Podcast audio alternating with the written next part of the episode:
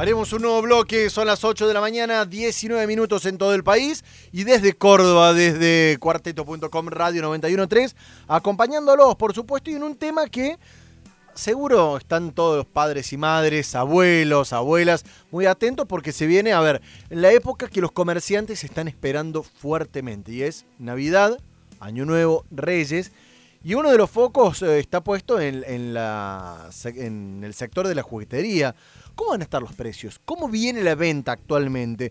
Justamente sobre este tema nos ponemos eh, de cabeza porque le recibo a Camila Coñini. Ella es eh, de marketing de la juguetería Cachabacha, una de las más importantes que tenemos aquí en Córdoba. Camila, el gusto de saludarte. Jonah Cloner, de este lado, ¿cómo te va? Hola, Jonathan, ¿cómo estás? Muy bien. Bueno, Camila, metiéndonos en esto, ¿no? Ya a esta altura de diciembre, cuando queda em, dos semanas para que se acabe el año, con Navidad y Reyes fuertemente para el sector de ustedes. ¿Cómo, cómo viene la mano del comercio? Y mira, las ventas se empezaron a activar ya desde principios de diciembre. Y nosotros tenemos el caso de la tienda online que desde fines de noviembre se empezó a vender. La gente que compra online, sobre todo si es de otras partes del país, sabe que tiene que anticiparse porque puede haber demoras con el correo. Eh, y ya el tiempo mínimo de una espera es de una semana, más o menos. Claro, eso ya uno lo tiene asumido, ¿no? Claro, sí, sí, ya la gente se acostumbró a cuáles son los tiempos de, lo que es la compra online. Bien. Y en Córdoba ya desde el fin de semana largo se empezó a ver bastante movimiento en los shoppings y la gente está comprando con tiempo por lo que estamos viendo, digamos. ¿eh? Se empezaron a adelantar las compras de Navidad antes de lo que se veía años anteriores. Camila, y en cuanto a los precios, cuando uno compara y mira un año atrás, ¿cómo está? Y los precios, bueno, inevitablemente aumentaron, sobre todo lo que son productos importados, que, que bueno, hay mucho dentro de lo que es juguetería, eh, y deben estar alrededor de un 50% más. 50% más, digamos que eh, un poquito por encima de la inflación, pero va en línea con el resto de aumentos. Me quedo pensando en esto, a ver, una familia promedio, no quiero pensar ni en el regalo más caro de todos, ni en el más pequeño. ¿Cuánto necesita una familia para, para poder... Eh, eh, completar el arbolito de Navidad en una familia tipo, dos adultos, dos niños y comprar algún regalito? Mm, hay mucha variedad de precios. Como te decía, la verdad que, bueno, hay los productos importados por ahí son los que son un, poquito más caros, digamos, un poquito más inversión. Eh, pero dentro de lo que es industria nacional hay muchas opciones eh, y tenés productos, la verdad que desde productos hermosos para regalar desde los mil pesos hasta los 10 mil pesos, si querés. ¿Qué es lo que más se busca hoy? ¿Se busca algo didáctico, digamos, que, que, sirva para educar incluso, o se va a lo básico, el autito, el muñeco, la muñeca?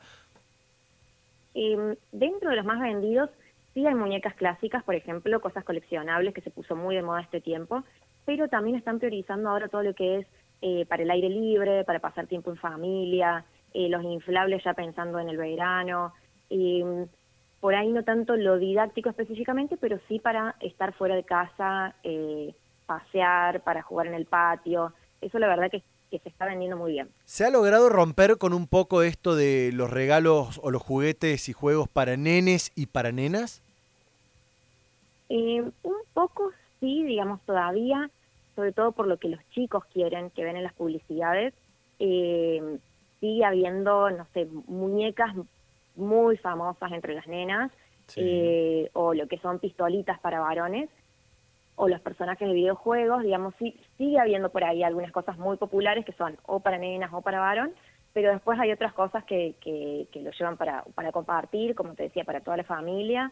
Eh, y los chicos también, algunos, buscan cosas sin pensar si, si, corresponde para nena o para varón. Digo, a ustedes, y te lo pregunto a vos que estás en el área de marketing de la reconocida juguetería, eh, ¿les facilita o les ha complicado un poco el laburo esto de, que se haya eh, roto un poco esta separación por la propia evolución ¿no? que hemos tenido como sociedad? De lo que es eh, de nene ya no es solo de nene y lo que es de nena ya no es solo de nena.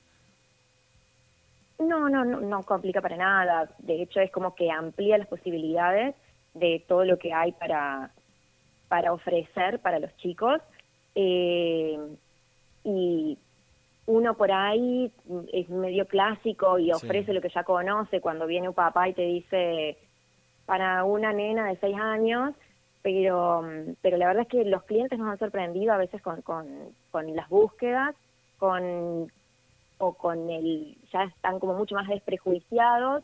Y, y bueno, la verdad que, que nosotros lo que buscamos es que los chicos se diviertan, Bien. Sin, importar si es eh, una muñeca o un autito. Me, me quedo pensando en, la pandemia, en algún momento hemos hablado del boom y la vuelta de los juegos de mesa, ¿no? Con, con muchas horas en casa. ¿Se mantiene eso? ¿Existió en algún momento o fue más instalado que, que una realidad?